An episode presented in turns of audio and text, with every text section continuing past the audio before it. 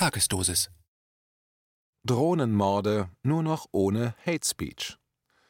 Ein Kommentar von Matthias Bröckers. Der geschätzte Senior-Korrespondent und Gonzo-Kolumnist der Asia Times, Pepe Escobar, hat unlängst auf Facebook 30 Jahre Geschichte in einer Minute erzählt. Zitat Eric Hobsbawm zeigte uns, wie das kurze 21. Jahrhundert mit dem Fall der Berliner Mauer 1989 und dem Ende der UdSSR 1991 endete. Dann kam der unipolare Moment, im Zeichen dieses pathetischen, neo-hegelianischen Endes der Geschichte. Doch es brauchte einen neuen Feind für die Zwecke der nie aufgelösten Kriegspartei. Betreten sie die Galaxie der muslimischen Terroristen. Während der Hegemon den globalen Krieg gegen den Terror GWOT entfaltete, Bombenangriffe, Invasionen und Plünderungen, machte sich China bereit. Zitat, den Fluss überqueren und dabei die Steine spüren. Zitat Ende. Deng, die Führung zu übernehmen. Die Finanzkrise von 2008 erschütterte den Kapitalismus bis ins Mark. Vorhersehbar war jedoch die Option, virtuelles Kapital anstelle des realen Lebens zu privilegieren. Der Hegemon war bereits umstritten, selbst als die Achse der Weltwirtschaft bereits nach Asien zu weisen begann. Bereits 1997, wenige Tage vor der Übergabe Hongkongs, hatte ich ein Buch mit dem Titel 21st The Asian Century veröffentlicht. Damals waren wir sehr wenige, die das sagten.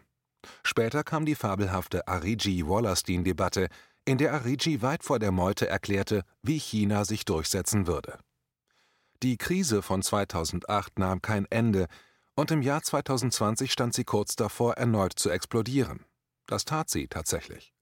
Jetzt ist klar, der Feind, den man fürchten muss, ist Asien, speziell China. Die Ankunft eines unsichtbaren Feindes wurde als die perfekte Metapher verpackt, der chinesische Virus. Aber die Geschichte wird nicht aufhören. Das 21. wird nicht nur das asiatische, sondern auch das eurasische Jahrhundert sein. Multipolar, interdisziplinär, gegen Krieg und gegen Hegemonie. Zitat Ende. Das ist, wie ich finde, ein guter Überblick zur Lage bzw. dazu, wie es historisch zur aktuellen Stellung im geopolitischen Schach gekommen ist. Und zu der im transatlantischen Westen immer lauter werdenden Ausrufung des neuen Großfeinds China, und der Dämonisierung der Kommunistischen Partei. Da kam Corona gerade recht, und in dem nun folgenden, mit dem Lockdown unausweichlichen ökonomischen Niedergang, wird ein Sündenbock mehr denn je gebraucht. Und zwar ein gefährlicher, gegen den man weiter aufrüsten muss, sonst könnte am Ende jemand auf die Idee kommen, die ebenso riesigen wie unberührbaren Rüstungsbudgets anzutasten.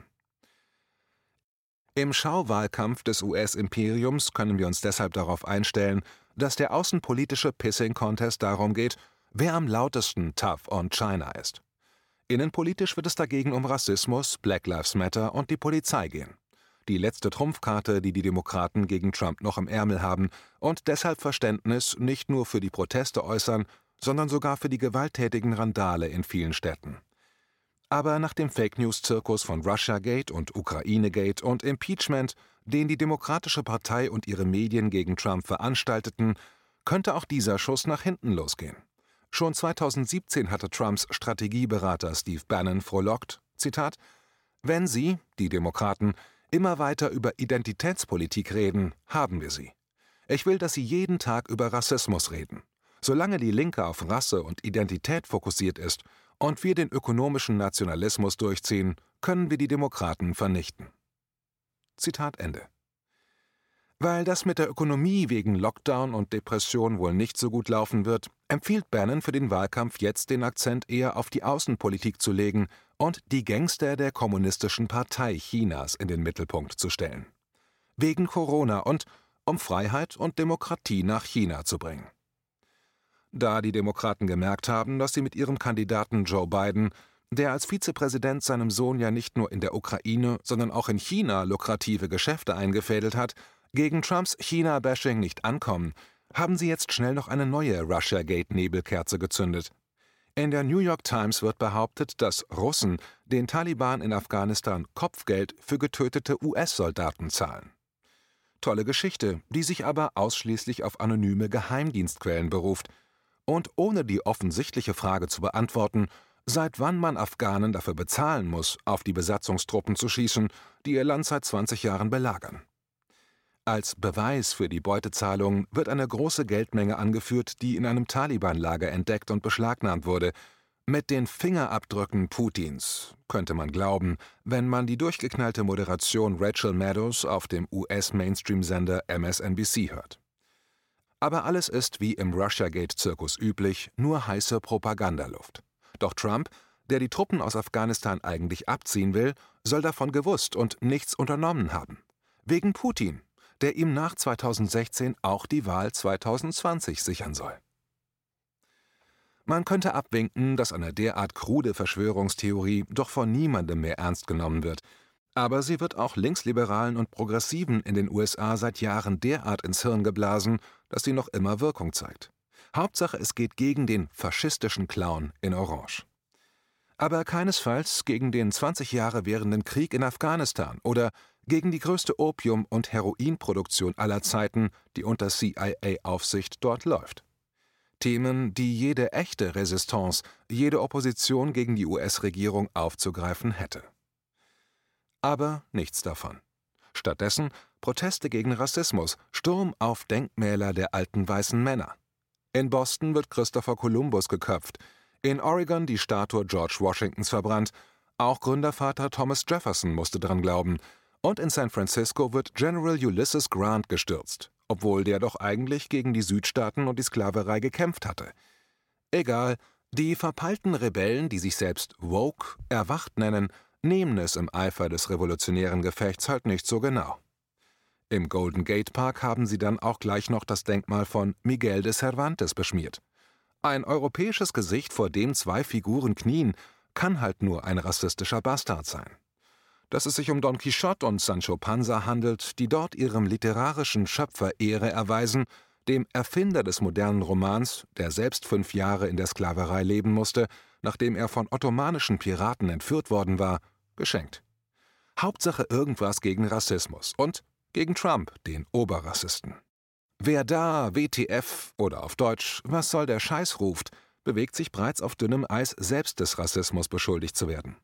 Denn jenseits von Randale und Bilderstürmerei geht es in den US-Talkshows derzeit rauf und runter um den Bestseller White Fragility, die Schwierigkeit weißer Personen über Rassismus zu reden.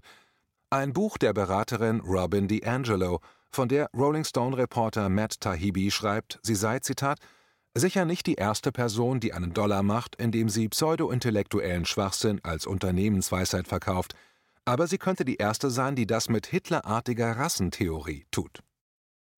White Fragility hat eine einfache Botschaft. Es gibt keine universelle menschliche Erfahrung, und wir werden nicht durch unsere individuelle Persönlichkeit oder moralische Entscheidungen definiert, sondern nur durch unsere Rassenkategorie. Zitat Ende. Rassismus, so die Autorin in einem Interview, ist, Zitat, eine internalisierte Haltung, die in jeder und jedem Weißen steckt. Zitat Ende. Und wir wollen dann schon gar nicht mehr wissen, was in jedem Juden, Chinesen oder Neger steckt, aber verbannen Mark Twains Klassiker Huckleberry Finn wegen Gebrauch des N-Worts vorsorglich schon mal von den Schulen. Entlang solcher Identitätslinien zieht sich der Protestdiskurs, die Kulturrevolution, die da angeblich in Gang gekommen ist und die nichts, nothing, nada an den bestehenden Verhältnissen ändern wird. Warum ich mir da so sicher bin? Weil eine Revolution, der von CNN, MSNBC, New York Times und Washington Post das Wort geredet wird, keine sein kann und sich die Erniedrigten und Beleidigten dabei vor den Rassismuskarren spannen lassen und aufeinander losgehen, statt gemeinsam gegen die 0,1 Prozent, die das Land kontrollieren. Denn nicht ehemalige Sklavenhalter wie Washington, Jefferson oder die weißen Gründerväter sind das Problem, sondern Neofeudalherren wie Jeff Bezos, Warren Buffett, George Soros oder Bill Gates. Dass sie 100 Millionen Dollar an Black Lives Matter gespendet haben, garantiert, dass diese antirassistische Rebellion ihr Geschäftsmodell keinesfalls in Frage stellen wird. Sie würden wahrscheinlich sogar die Freiheitsstatue in die Luft jagen lassen, denn die Freiheit, die sie verkündet, wurde schließlich durch den Holocaust der indigenen Bevölkerung geschaffen. Sie würden auch niederknien aus Solidarität und für die Schuld, die die Nation auf sich geladen, Hauptsache keine Krankenversicherung, keine kostenlose Bildung und keinesfalls Abrüstung und Ende der Kriege überall. Stattdessen Marschbefehle nur noch mit Gender-Sternchen, militärische Eroberungen nur noch in politisch korrekten Transgender-Uniformen und Drohnenmorde bitte ohne Hate Speech. Matthias Bröckers veröffentlichte zuletzt Don't Kill the Messenger – Freiheit für Julian Assange im Westend Verlag. Er bloggt auf bröckers.com.